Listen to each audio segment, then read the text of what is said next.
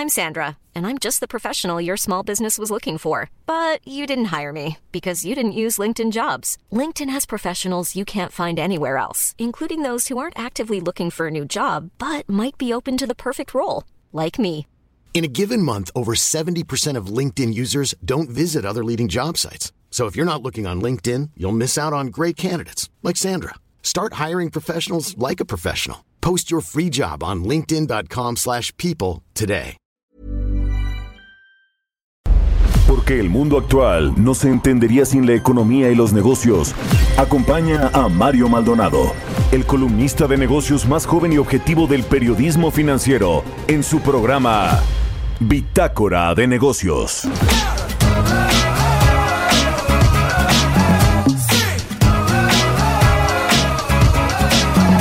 Love is a blaze, I saw flames from the side of the stage And the fire brigade comes in a couple of days. Until then we got nothing to say and nothing to know But something to drink and maybe something to smoke.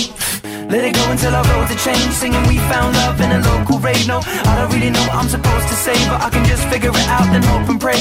I told her my name, and said it's nice to meet you. Then she handed me a bottle of water with tequila.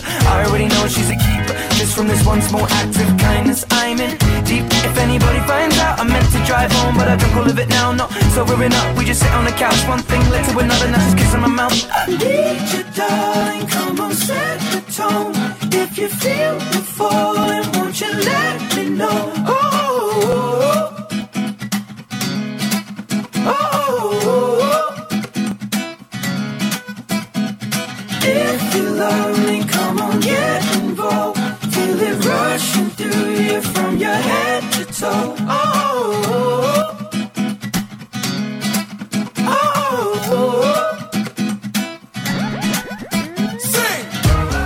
¿Qué tal? ¿Cómo están? Muy buenos días. Bienvenidos a Bitácora de Negocios. Yo soy Mario Maldonado. Me da mucho gusto saludarlos en este martes 8 de junio del 2021.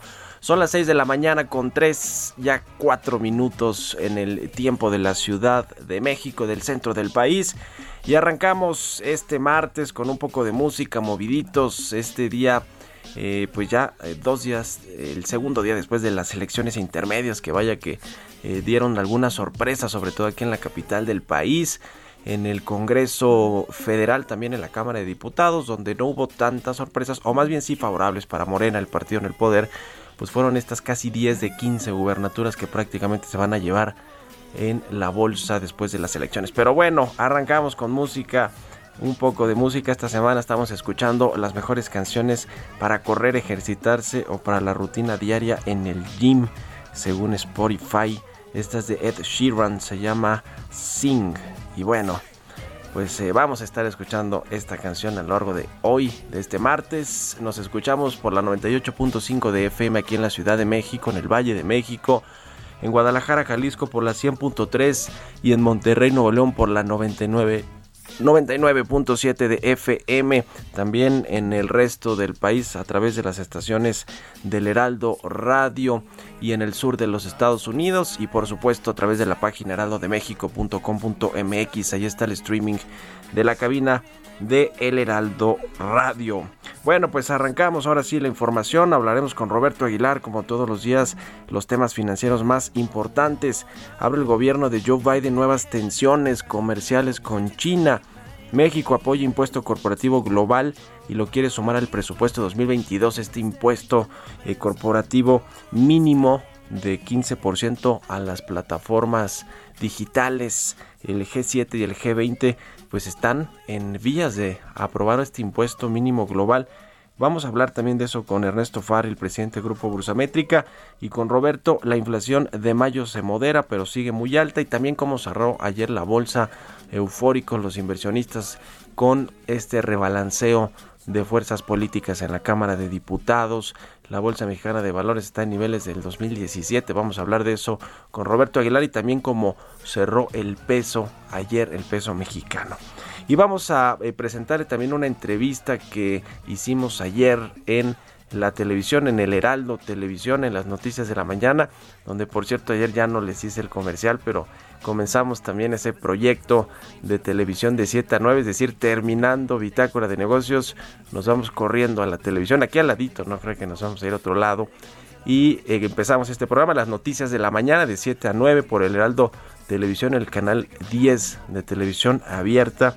Y bueno, pues entrevistamos al eh, secretario de Hacienda y Crédito Público, Arturo Herrera. Habló de varias cosas importantes del proceso electoral y postelectoral, lo que viene con la reforma fiscal, la política monetaria, si le interesa o no ser gobernador de Banco de México. Ya ve que el presidente López Obrador dijo que pues propondría un economista con visión social eh, partidario de esta economía moral, lo que sea que eso signifique. Bueno, le preguntamos todo eso al secretario de Hacienda Arturo Herrera, aquí le vamos a transmitir la entrevista en unos minutos más y platicaremos también con Adrián de la Garza, economista en jefe y director de estudios económicos de City Banamex sobre pues los pronósticos de crecimiento. También de eso hablamos con Arturo Herrera. ¿Cuánto va a crecer la economía mexicana? Porque cada vez pues los pronósticos van al alza. Este de City Banamex es de 5.5% según esta última encuesta con los analistas pero el secretario de Hacienda dice que 6.5% eh, podría crecer México o rebotar porque una recuperación de 6.5 con respecto al 8.5% que perdimos el año pasado pues tampoco es como para echar las campanas al vuelo. En fin, vamos a entrar a todos estos temas hoy aquí en Bitácora de Negocios, así que quédense con nosotros, se va a poner bueno. Vámonos ahora con el resumen de las noticias más importantes para comenzar este martes 8 de junio. Las tiene Jesús Espinosa.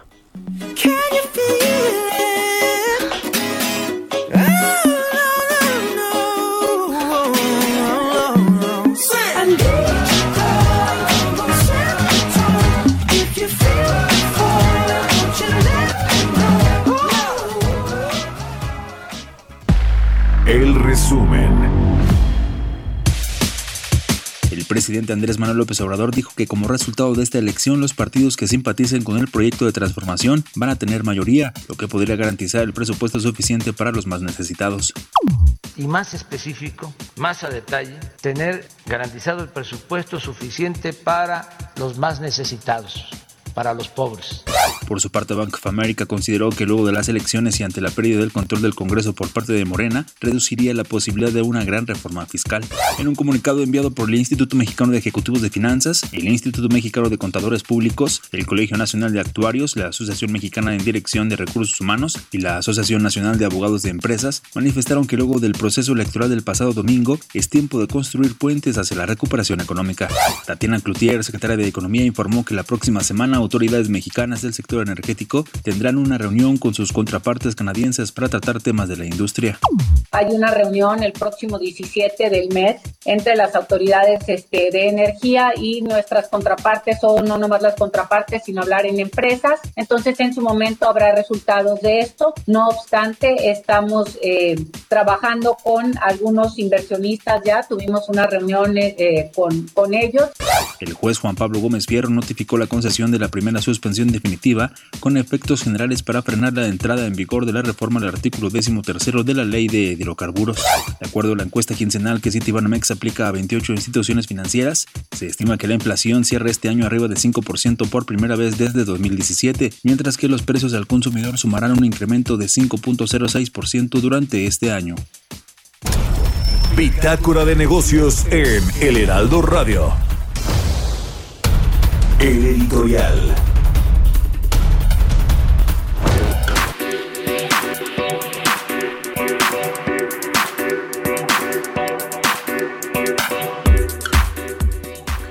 Bueno, pues se comienza ya a delinearse de forma más clara cómo quedaron estas elecciones intermedias en los estados. Le decía que Morena se eh, pues perfila para quedarse con 10 de las 15 gubernaturas que se jugaron este domingo, que se votaron, lo cual pues es un buen resultado a nivel nacional para el partido en el poder, el que llevó a la presidencia Andrés Manuel López Obrador, pero en el Congreso hubo un rebalanceo, un reequilibrio de fuerzas políticas que le obligarán a Morena y a sus partidos aliados, particularmente el PT y el Partido Verde, pues a negociar todo el presupuesto, aunque ya vamos a escuchar al secretario de Hacienda Arturo Herrera, dice que bueno, que ese va a ser más fácil pasar, no tanto las reformas a las leyes y no se digan las constitucionales, pero dice Arturo Herrera que pues como para qué hacer constitucionales, ¿eh? también es un mensaje ahí para el presidente López Obrador, para qué hacer reformas constitucionales y se puede hacer mejor acuerdos con las fuerzas políticas, con los empresarios, con los grupos de poder. Y lo mismo con la reforma fiscal, ese, ese es un tema, pero eh, son buenas noticias, ayer le decía que los mercados lo recibieron de forma muy favorable, los editoriales también de periódicos, de esos que no le gustan al presidente López Obrador como el Wall Street Journal, que dice que pues esto es una señal de que México, la democracia mexicana, en principio está viva, es importante, se hace, se hace notar, se hizo valer este, este domingo que pasó, pero también eh, denota que hay un eh, interés por parte de la ciudadanía de México eh, por pues que no exista un presidencialismo, es decir, un hombre que detente, que ostente tanto poder en México como lo buscó y como lo tuvo los primeros tres años de su gobierno Andrés Manuel López Obrador. Creo que esa es una buena lección para el presidente mexicano y también en la capital del país para la jefa de gobierno que estoy justamente viendo ahora en una pantalla que tengo aquí arriba en la cabina de Heraldo Radio donde bueno pues también perdió mucha fuerza Morena y es una lección, es una lección y esa es la democracia, qué bueno que el presidente Andrés Manuel Obrador ayer aunque sigo polarizando un poquito, llamando fifís y diciendo que está feliz, feliz con el resultado y cosas por el estilo, lo bueno es que reconoció que la democracia funciona, que se hizo valer ayer en estas, eh, el domingo, perdón, en estas elecciones intermedias y creo que eh, pues es eh, sano este reequilibrio de fuerzas políticas en la Cámara de Diputados, en la Ciudad de México, en algunos otros estados, en los congresos locales y bueno, pues si Morena se queda hasta 10 de 15 gubernaturas, pues también está bien porque pues los eh, eh, votantes, los ciudadanos en estas entidades de la República así lo decidieron. Así que bueno, pues eh, importante elección la del domingo para la democracia mexicana, para los gobernantes sobre todo, los partidos políticos, para el presidente. México busca más pluralismo que centralismo, es decir, que se concentre la, el poder en una figura que es la del presidente Andrés Manuel López Obrador. ¿Ustedes qué opinan? Escríbanme en Twitter, arroba Mario Mal y a la cuenta arroba Heraldo de México. Economía y mercados. Roberto Aguilar ya llegó a la cabina del Heraldo Radio. Mi querido Robert, ¿cómo estás? Buenos días. ¿Qué tal, Mario? Me da mucho gusto saludarte a ti y a todos nuestros amigos. Fíjate que en febrero el presidente Joe Biden ordenó la revisión de las cadenas de suministro críticas justamente en Estados Unidos y pidió un o, estableció un plazo de 100 días para que entregaran un reporte a las autoridades de ver cuáles son las situaciones del acceso a productos intermedios y materias primas en Estados Unidos.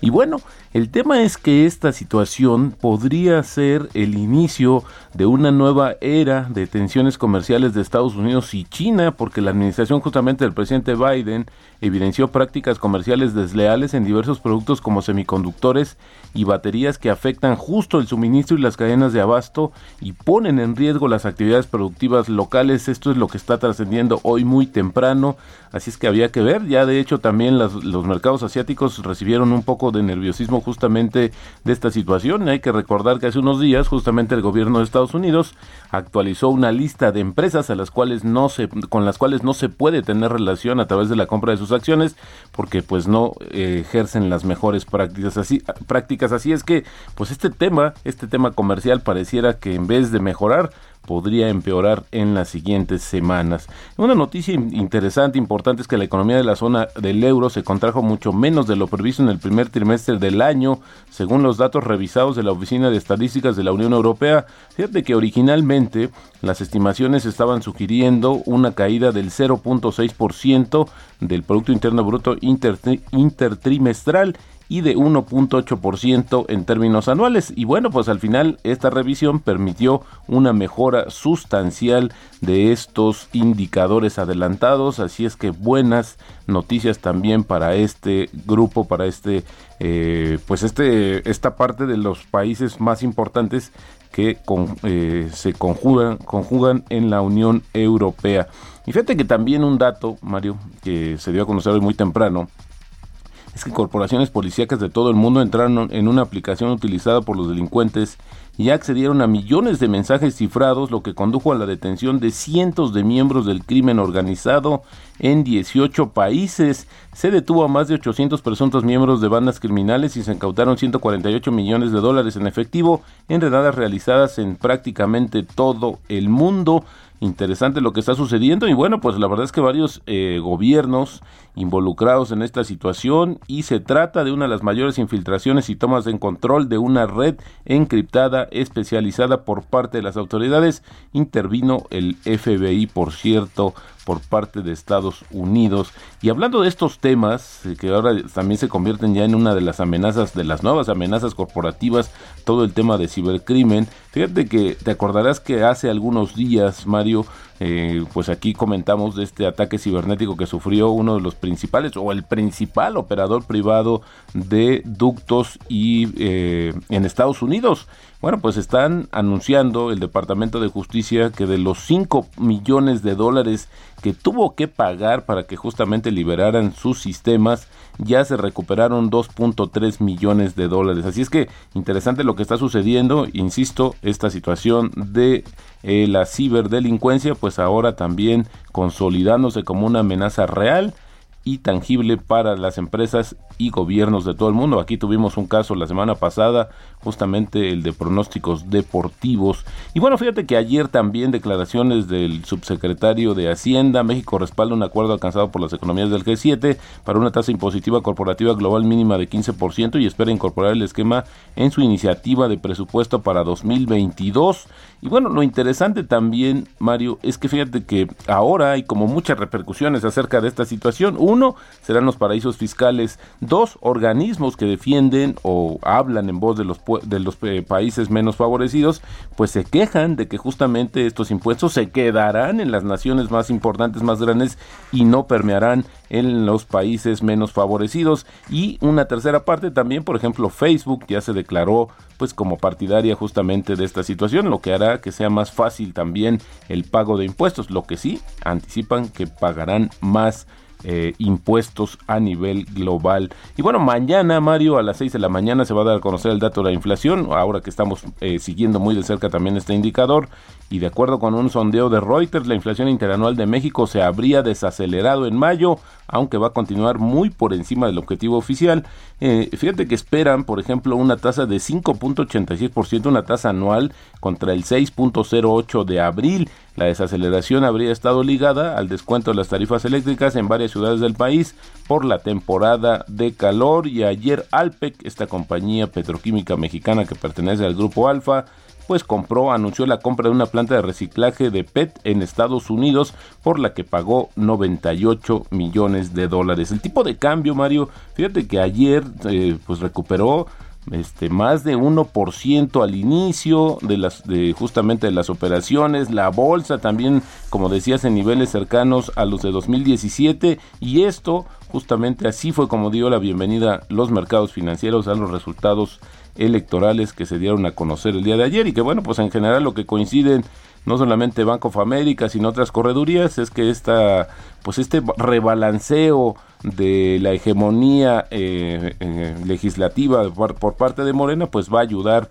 en muchos sentidos. Lo que también advierten es que podría ser más complejo o podría ser más eh, las medidas más extremas que pudiera dictar el presidente y pues justamente para avanzar en ello.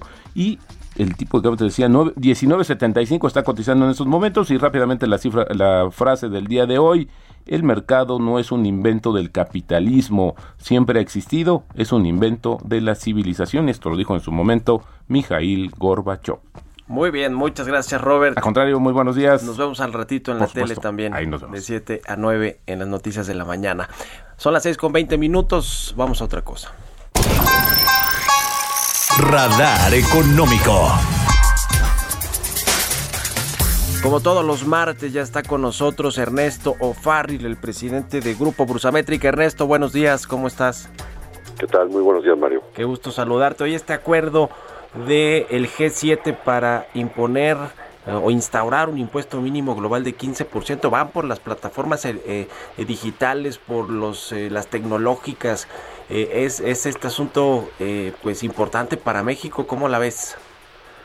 Muy importante porque después de las elecciones en México muy probablemente vamos a ver una reforma fiscal, ¿no? Y entonces, eh, pues esta reforma fiscal se da en este contexto global en el que los siete países más ricos del mundo se están poniendo de acuerdo en una tasa mínima de impuestos para las grandes corporaciones que pues han aprovechado eh, pues paraísos fiscales o países que tienen una tasa sumamente competitiva de impuestos y pues prácticamente no están pagando nada, ¿no? Tenemos el caso de la filial irlandesa de Microsoft. En Irlanda la tasa de impuestos desde hace años es el 12.5%. Bueno, pues esta filial irlandesa de Microsoft el año pasado ganó 315 mil millones de dólares, pero está registrada fiscalmente en Bermudas y no pagó nada. o sea, ni siquiera el 12.5. Ese sí es el capitalismo salvaje que, odia el presidente López Obrador, ese neoliberalismo que busca las ganancias a manos llenas. Y también lo odia Biden. en su campaña señaló que hay empresas americanas que no pagan nada de impuestos. Sí, sí, sí. Y entonces, eh, pues todo el mundo está urgido de recursos, sobre todo los países ricos que han implementado programas de apoyo fiscal a la sociedad, a las familias y a las empresas, pues enormes, como en el caso del, presidente Biden, y pues necesitan recursos adicionales. Y entonces eh, este fin de semana se pusieron de acuerdo los ministros de Finanzas y acordaron una tasa del 15%. Originalmente Biden había propuesto 21%, que es la tasa actual que dejó la reforma fiscal del presidente Trump. El presidente Biden quiere subir al 28, entonces habían puesto el 21, pues la habían todavía muy alta varios de los ministros de finanzas, dado que hay otros países como Irlanda que su tasa de impuestos es el 12,5 y acordaron que podría ser el 15.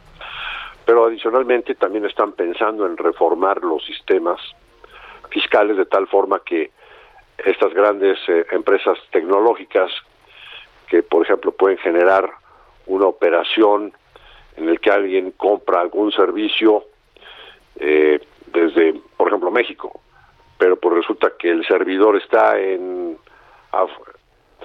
eh, Hungría sí sí sí donde la tasa es del 9% bueno pues que se grave la operación en donde se genera el ingreso Paso número uno. Y número dos, que por lo menos haya un 15% de tasa fiscal donde se pagan los impuestos. Y por último terminaría diciéndote qué tan competitiva hoy es la tasa fiscal en México. Bueno, aquí pagamos el 30 de impuesto a la renta, más el 10% de reparto de utilidades, que ahora con el nuevo esquema más riguroso que prohíbe el outsourcing, pues va a ser más eh, oneroso para las empresas, 10% de parte de utilidades, más si se reparten dividendos en efectivo para poder repatriar las utilidades, pues hay que pagar el 10% adicional. Entonces estás hablando de una tasa del 50%.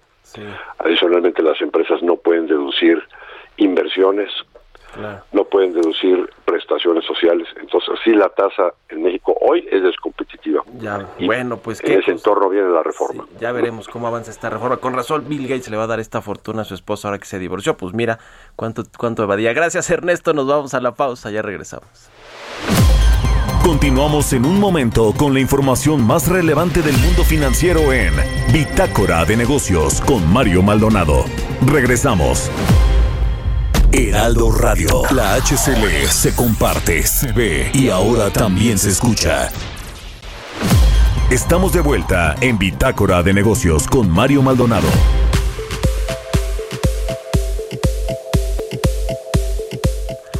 Ya estamos de regreso aquí en Bitácora de Negocios. Son las 6 de la mañana con 30 minutos tiempo del centro de México. Le decía que platicamos ayer en la televisión, en el Heraldo Televisión, en las noticias de la mañana, con el secretario de Hacienda Arturo Herrera sobre diversos temas, por supuesto, los asuntos postelectorales, cómo se ve el país, la economía, los presupuestos, cómo quedó ahora conformada la Cámara de Diputados, lo que viene con la reforma fiscal, eh, la dificultad o no que va a tener el gobierno del presidente López Obrador para pasar una reforma fiscal que ya se prometió y que comenzará pues a delinearse, a trabajarse, a analizarse este esta segunda eh, mitad del, del, gobierno, sobre todo en esta segunda mitad del año del 2021, de todo esto, de la política monetaria, de este impuesto mínimo global a las empresas que va a ser incluido en el paquete económico del próximo año. Platicamos de todo esto con Arturo Herrera, el secretario de Hacienda.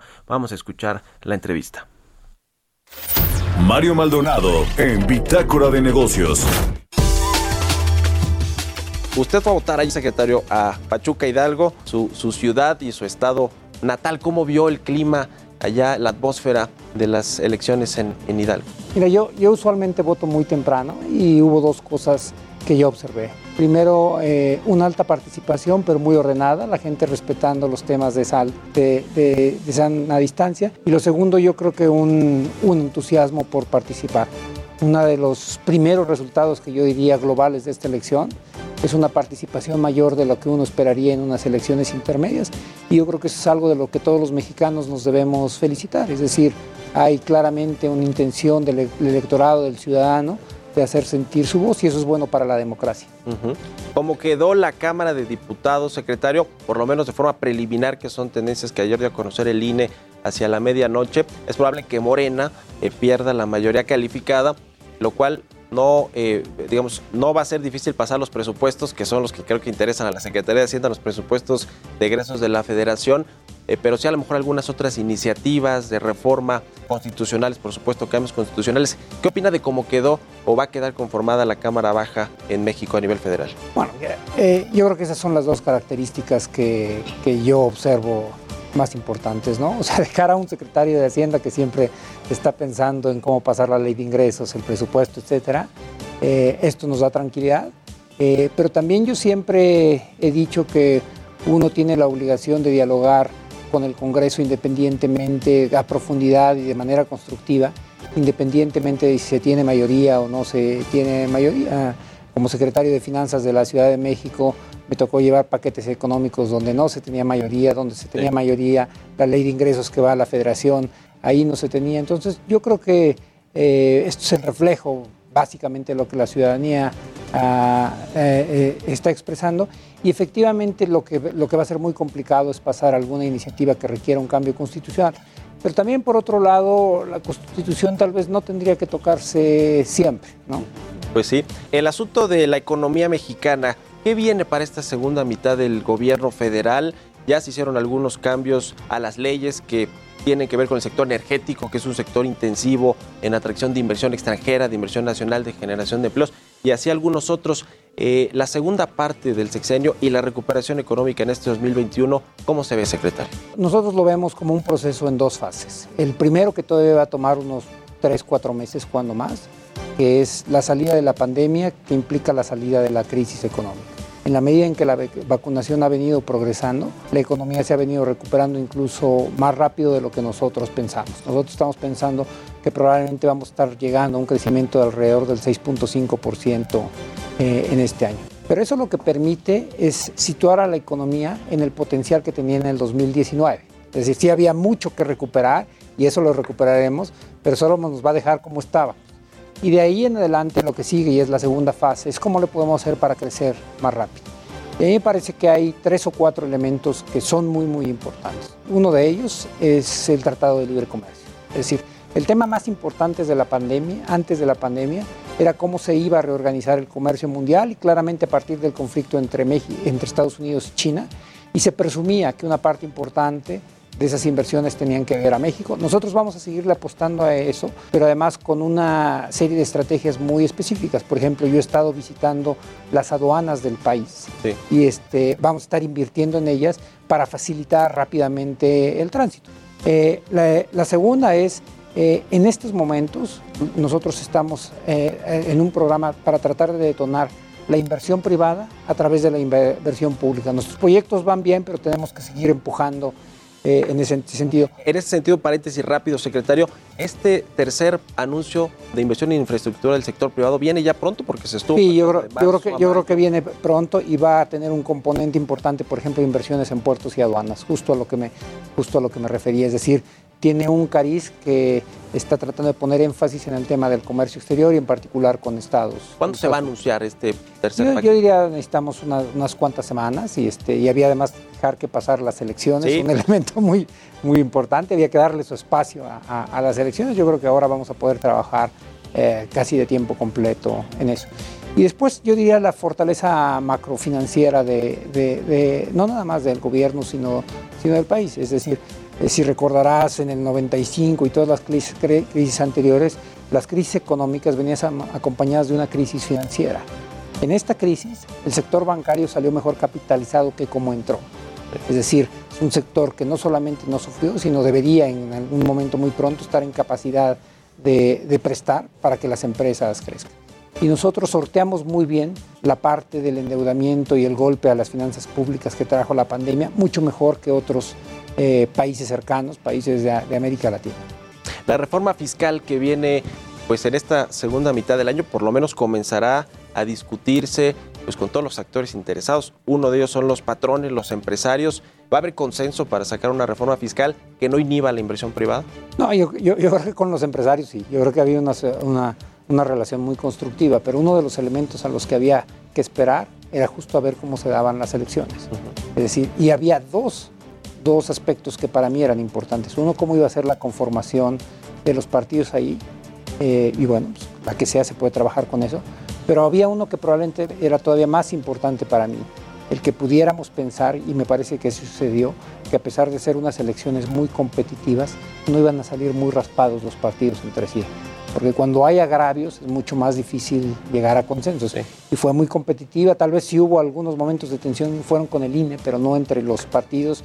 No hay gran cuestionamiento de los resultados, hay algunas elecciones, sobre todo de gobernador, que a lo mejor se van a ir al último voto, pero me parece que el Congreso va a llegar eh, con un ánimo en donde se pueda dialogar entre ellos y puedan dialogar con el Ejecutivo y, nosotros tendremos que ir construyendo alguna propuesta con ellos. ¿Se ve más complicado sacarlo con este reequilibrio de fuerzas políticas en la Cámara de Diputados? No, yo creo que no, el, el, tema de la mayoría está ahí, yo creo que nunca pensamos nosotros en que cualquier propuesta iba a tener cambios constitucionales. Yo creo que lo más importante es, es, tener el consenso más allá de las mayorías o no, es decir, eh, eh, finalmente el... Eh, el el acuerdo tributario es un acuerdo que a veces se nos olvida es mucho más profundo. Básicamente es un acuerdo dentro de una nación de qué vamos a pagar y hacia dónde lo vamos a dirigir. ¿Va a ser una reforma administrativa o va a ir a fondo en temas de, impuestos para aumentar la recaudación, que es muy baja de los países de los Así es, yo, creo que el saque inicial, eh, donde vamos, va a iniciar la conversación, es en una parte administrativa, hay muchas cosas que se pueden corregir y los temas administrativos no son menores. Eh, nosotros que es un tema administrativo. Eliminamos la compensación universal, hicimos una serie de reformas durante los primeros dos años y eso se reflejó de que a pesar de que en la pandemia fue un año muy difícil, la recaudación aumentó. Las tasas de interés, eh, secretario, ¿cómo se ve hacia, hacia el final del año la política monetaria que le toca al Banco de México, pero es parte de la, de la política económica? Si hay un aumento de tasas de interés hacia el final del año, ¿va a retrasar la recuperación económica? Yo no veo un escenario en el que vaya a haber un aumento de tasas de interés. Eh, eh, hay, que recordar eh, que, esto opera a través de dos canales. Eh, la política monetaria en todos los países lo que afecta es la tasa de muy, muy corto plazo y eso en principio baja la curva de rendimientos. Lo que hemos estado viendo, sobre todo en Estados Unidos, es que la política monetaria sigue teniendo la tasa de interés prácticamente en cero, en el piso, pero ha habido aumentos en la parte larga de la tasa de interés, la que determinan más bien los inversionistas en el mercado. Y nosotros estamos atentos a lo que se ha venido diciendo en, el Banco de la Reserva Federal en Estados Unidos, en el Banco Central Europeo. Eh, lo que ellos vienen señalando es que uno tiene que ver un poquito en el mediano plazo y que esta va a ser una recuperación que viene de una parte muy baja y que eh, probablemente van a ver esas tasas en, esos niveles. Para el caso mexicano, lo más importante es determinar cuáles son los determinantes de la inflación. A nosotros nos parece que algunos de esos determinantes son claramente eh, de corto plazo. Por ejemplo, hemos visto aumentos en los precios de los materiales de limpieza, en las computadoras, etcétera, que claramente están asociando a que, asociados a que las familias pasan más tiempo en la casa. Ahora que mencionaba, secretario, el asunto del gasto público y el presupuesto eh, federal del gobierno, eh, ¿qué tanto va a cambiar para el próximo año 2022 este eh, pues esta reestructura del gasto precisamente para impulsar la inversión privada. Eh, no sé, veo el tema de los programas sociales, de los proyectos de infraestructura del presidente López Obrador, que son cuatro y son muy claros. ¿Qué va a cambiar? ¿Qué sorpresas vamos a, encontrar en el, en el paquete económico que se mande para el 2021? Bueno, algunas de las sorpresas no las vas a encontrar en el paquete. Mira, te, doy, te doy, un ejemplo del, tipo de proyectos que vamos a eh, empujar. Y te doy dos, uno que ya mencioné. Eh, nosotros vamos a invertir en la aduana de Piedras Negras, pero el Estado, a través de proyectos de asociación pública-privada, va a invertir en los cinco libramientos que van de, Torreón a Monclova. Te doy otro ejemplo. Eh, el puerto más importante del país es Manzanillo. Y a diferencia de otros puertos como las Cárdenas, la carga sale fundamentalmente por tierra. Entonces nosotros vamos a invertir directamente en el puerto, vamos a invertir en las calles aledañas porque eh, la actividad del puerto está saturando al, municipio, pero por ejemplo el Estado está realizando ya una concesión, un libramiento que da la vuelta a la ciudad de Colima y esa es una inversión exclusivamente privada. Entonces lo que uno tiene que buscar es cómo se van a ir dando esta combinación de algunos proyectos de infraestructura que puedes encontrar en el presupuesto junto con proyectos privados que no vas a encontrar en el presupuesto, pero que en su conjunto hacen sentido. Eh, hablando de la, de la, reforma fiscal, y me regreso un poquito, eh, secretario, porque en muchos países, sobre todo desarrollados, incluso del G20, ya se comienza a hablar y a aprobar impuestos a los ricos, impuestos a quienes más tienen para tratar de equilibrar eh, la generación de ingresos para el Estado, para los gobiernos. ¿En México va a haber algo de esto? Se habla mucho del impuesto a las herencias, eh, eh, hay iniciativas por parte de legisladores de Morena para grabar las, las pues a quienes más tienen, ¿no? a quienes tienen mayores percepciones en ingresos. ¿Va a suceder algo de eso? Mira, si, si, si empiezo un poco con, con la idea que tú estabas mencionando de qué está pasando a nivel internacional, yo diría que hay dos grandes preocupaciones. Una, una preocupación por la equidad, es decir, las sociedades se han vuelto más desiguales. Y eso es muy curioso porque hay una preocupación en Europa, en Estados Unidos, y son países muchísimo menos desiguales que México, pero ahí ya, ya los, ya, ya, los preocupa. Y en particular les preocupa, eh, por ejemplo, los niveles de riqueza que llegan a tener los muy, muy, muy, muy ricos, ¿no? y, y, que, y que contribuyan de manera, de manera correcta la segunda preocupación que tienen es cómo generar un crecimiento que sea sustentable, es decir, que no le esté pegando al medio ambiente y que permita salir de la pandemia.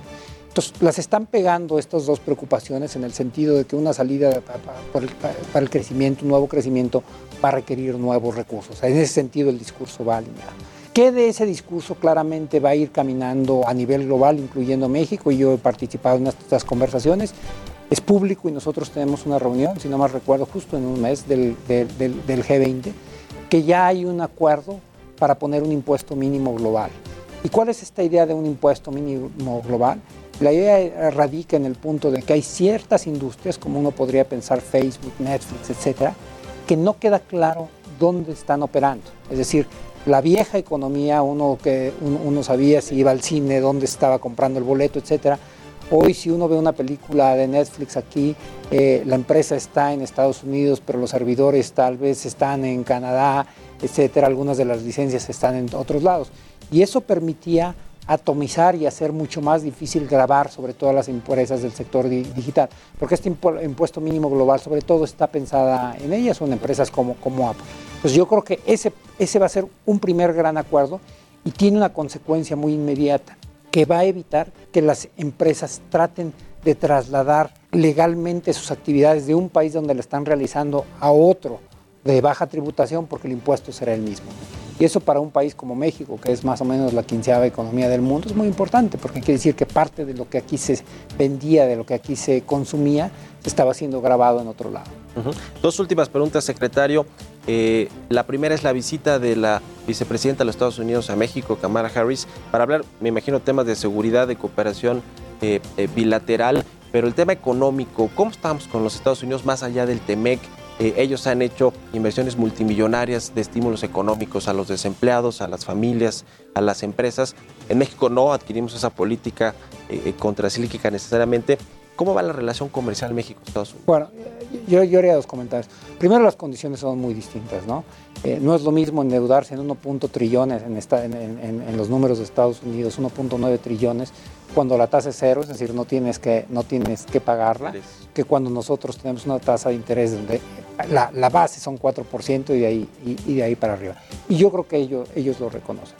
Segundo, eh, yo creo que comparten una visión de nosotros de que parte relevante de los problemas de seguridad e inmigración tienen su raíz en la falta de oportunidades de desigualdad en Centroamérica. Puede ser en el sur de México, pero también en Guatemala y Honduras. Eh, yo voy a reunirme en las próximas semanas con, eh, con la secretaria, eh, con la secretaria Yellen y yo creo que hay un ánimo muy constructivo. hay un paso muy distinto de lo que era el estilo de la administración Trump, donde quería tener acuerdos únicamente bilaterales o conflictos bilaterales versus la posición de la administración Biden, donde quiere descansar mucho más en los organismos multilaterales como mecanismos donde se busca consenso y donde no necesariamente el peso de Estados Unidos eh, se impone. Y la última, el secretario, ¿listo para ser nuevo gobernador del Banco de México si el presidente López Obrador lo propone? No, yo creo que la obligación del secretario de Hacienda es no meter ruido nunca. Este, y, y esa es una decisión exclusiva del presidente, es una decisión que tiene incluso un, un, cariz político. Yo supongo que él tomará una determinación hasta diciembre y lo que a mí me toca es contribuir a la estabilidad en muchos frentes, incluyendo con la muy, muy buena relación que yo tengo con Alejandro Díaz de León. Hemos mantenido una relación eh, yo creo que muy productiva y particularmente en la pandemia hemos estado muy coordinados. Hay secretario de Hacienda para el final del sexenio. Eso lo determinará el presidente, eso sí, puede, puede que haya nada más hasta, la, hasta el miércoles o hasta, eso, eso sí es una facultad del presidente. Muchas gracias, secretario Arturo Herrera, por haber venido aquí al Heraldo Televisión. Muchas felicidades por tu nuevo programa. Muy buenos días. Historias empresariales. Y bueno, pues más sobre plataformas eh, digitales. Este lunes llegó a México la versión de prueba de videos cortos de YouTube. Esto para competir con aplicaciones, otras aplicaciones en esta movilidad. Nos cuenta Giovanna Torres. YouTube busca innovarse en las redes sociales. Esta vez quiere competirle al fenómeno TikTok e Instagram Reels lanzando YouTube Shorts. Los videos cortos son una tendencia que hoy por hoy llegaron para quedarse. Te permiten absorber una gran cantidad de contenido en poco tiempo. Sus pruebas comenzaron en Estados Unidos y la India desde septiembre del año pasado. Sin embargo, a partir de este lunes llegó a México y otros 22 países la versión de prueba. Según declararon algunos empleados de YouTube, dicha comenzó con el pie derecho, pues aseguraron que superaron los 6.5 mil millones de visualizaciones diarias a nivel global. Todd Sherman, productor de YouTube, dijo que entre las funciones se encuentran control de velocidad, herramientas de edición y la posibilidad de incluir texto personalizado, y por si fuera poco, también contarán con un catálogo muy amplio de música, respetando los derechos de autor. Para facilitar la distribución de dicho contenido, se permitirá en la app encontrar un apartado especial donde se publicarán los videos de YouTube Short. A raíz de esto, muchos usuarios podrán monetizar sus videos y comenzar a crear una carrera, ya que YouTube Short cuenta con un fondo de 100 millones de dólares en recursos que se distribuirán entre 2021 y 2022. Para Bitácora de Negocios, Giovanna Torres. Entrevista. Vamos a platicar con Adrián de la Garza, economista en jefe y director de estudios económicos de Citibanamex sobre la más reciente encuesta de este eh, pues de este grupo financiero con especialistas eh, económicos, con analistas sobre el pronóstico de crecimiento de México. ¿Cómo estás, Adrián? Muy buenos días. Hola, Mario. Muy buenos días a ti al auditorio. ¿Cuáles son los eh, pues datos más relevantes de esta última encuesta de Citibanamex? Definitivamente uno de ellos es el que acabas de mencionar, el pronóstico de crecimiento. Se revisó eh, de, manera importante al alza 5.5% el crecimiento esperado por los analistas para este año, para 2021, desde un 5% en la encuesta anterior. Ya tenemos una tendencia muy clara de revisiones en las últimas quincenas. Para 2022 no hay un cambio muy importante, aunque sí lo hay se revisó al alza a 2.8% la expectativa de crecimiento, un cambio marginal desde el 2.7%, que ya tenía mucho tiempo en 2.7% esa expectativa para 2022. Entonces el, el, cambio más importante sí se da para este año, no es un crecimiento, digamos, sostenido, una revisión sostenida al alza. Y después de eso tenemos también de, de, manera importante la expectativa para la inflación este año, que también tiene una tendencia muy clara al alza. Todas las revisiones que hemos visto quincena tras quincena, para este, en esta quincena se publicó una expectativa para el cierre del año para la inflación de 5.1%. Esto desde un 4.9 previo, con una revisión también para la inflación subyacente, eh, esa que a la que Banco de México le da mucho más seguimiento eh, por porque es menos volátil, porque se refiere a las mercancías y los servicios que representan el componente más importante de la inflación. Esa, eh, la expectativa de inflación se espera en 3.90 desde un 3.80 previo. Y ahí en el caso un poco también como el de crecimiento, la inflación de 2022 no se mueve, se espera en 3.60 y 3.55 para la subyacente. Este tema de la recuperación económica, eh, platicamos con el secretario de Hacienda, nos dice que 6.5% la estimación que tienen allá en el gobierno federal de rebote para este 2021, Adrián. Me parece a mí una estimación optimista, típicamente, por lo menos en los últimos dos años, en, en, en cada publicación de los presupuestos, en las revisiones que se han dado del año, la Secretaría de Hacienda ha sido más optimista que lo que trae el mercado en ocasiones, como el año pasado, eh, sí les va mejor que lo que al resto de los analistas. Me parece a mí que particularmente el, tema del año pasado fue algo fortuito porque no esperábamos, por ejemplo, esa recuperación tan impresionante que se vio en Estados Unidos y que definitivamente nos impactó a nosotros desde el tercer trimestre del año vía sobre todo las exportaciones eh, mexicanas, pero efectivamente tanto la revisión de Hacienda como la revisión de que hace Banco de México a un escenario central de 6% en su informe trimestral, pues son, digamos, puntos de referencia importantes que el mercado también utiliza, los analistas utilizan para hacer sus propias revisiones. Y desde luego, eh, esta revisión de, de, de puntos 5 puntos porcentuales de 5 a 5.5 que, que mencioné en nuestra encuesta, tiene que ver justamente con eso. Ya. En un minutito, Adrián, ¿cómo viste ayer el, la respuesta de los mercados, las bolsas en México cerca de 2% arriba, la bolsa mexicana a niveles de 2017 en términos del, del crecimiento eh, que, tu, que tuvo el IPC? la viva también, el peso se recuperó casi 1% también frente al dólar o ganó pues terreno frente al dólar. ¿Cómo viste la reacción de los mercados eh, con respecto a las elecciones intermedias en México? Sí, me parece que fue muy clara la reacción, digamos, optimista, sobre todo comparando lo que sucedió en México en esos dos indicadores, por ejemplo, que mencionas, contra otros mercados emergentes. Me parece una reacción a el hecho de que Morena no tendrá eh, una mayoría calificada, desde luego, pero que en general se reducen sus márgenes de control eh, respecto de lo que tiene actualmente. Y sí, los niveles de la bolsa, pues en niveles récord. Pues muchas gracias, Adrián de la Garza, el economista, no el candidato, que por cierto además pues ya reconoció que, perdió la gubernatura ya. Gracias, Adrián. Gracias, Mario. Un abrazo. Síganlo en Twitter, Adrián eh, guion bajo DLG. Con esto nos despedimos. Gracias a ustedes por habernos acompañado este martes aquí en Bitácora de Negocios. Se quedan en el Heraldo Radio con Sergio Sarmiento y Lupita Juárez y nosotros nos escuchamos mañana tempranito a las 6. Muy buenos días.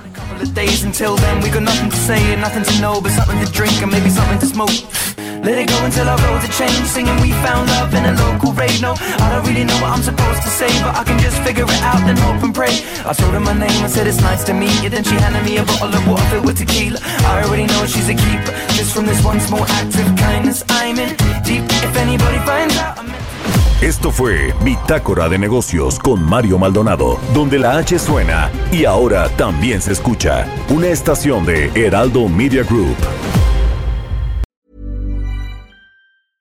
Even when we're on a budget, we still deserve nice things. Quince is a place to scoop up stunning high-end goods for 50 to 80% less than similar brands. They have buttery soft cashmere sweaters starting at $50, luxurious Italian leather bags, and so much more. Plus, Quince only works with factories that use safe, ethical, and responsible manufacturing. Get the high-end goods you'll love without the high price tag with Quince. Go to quince.com slash style for free shipping and 365-day returns.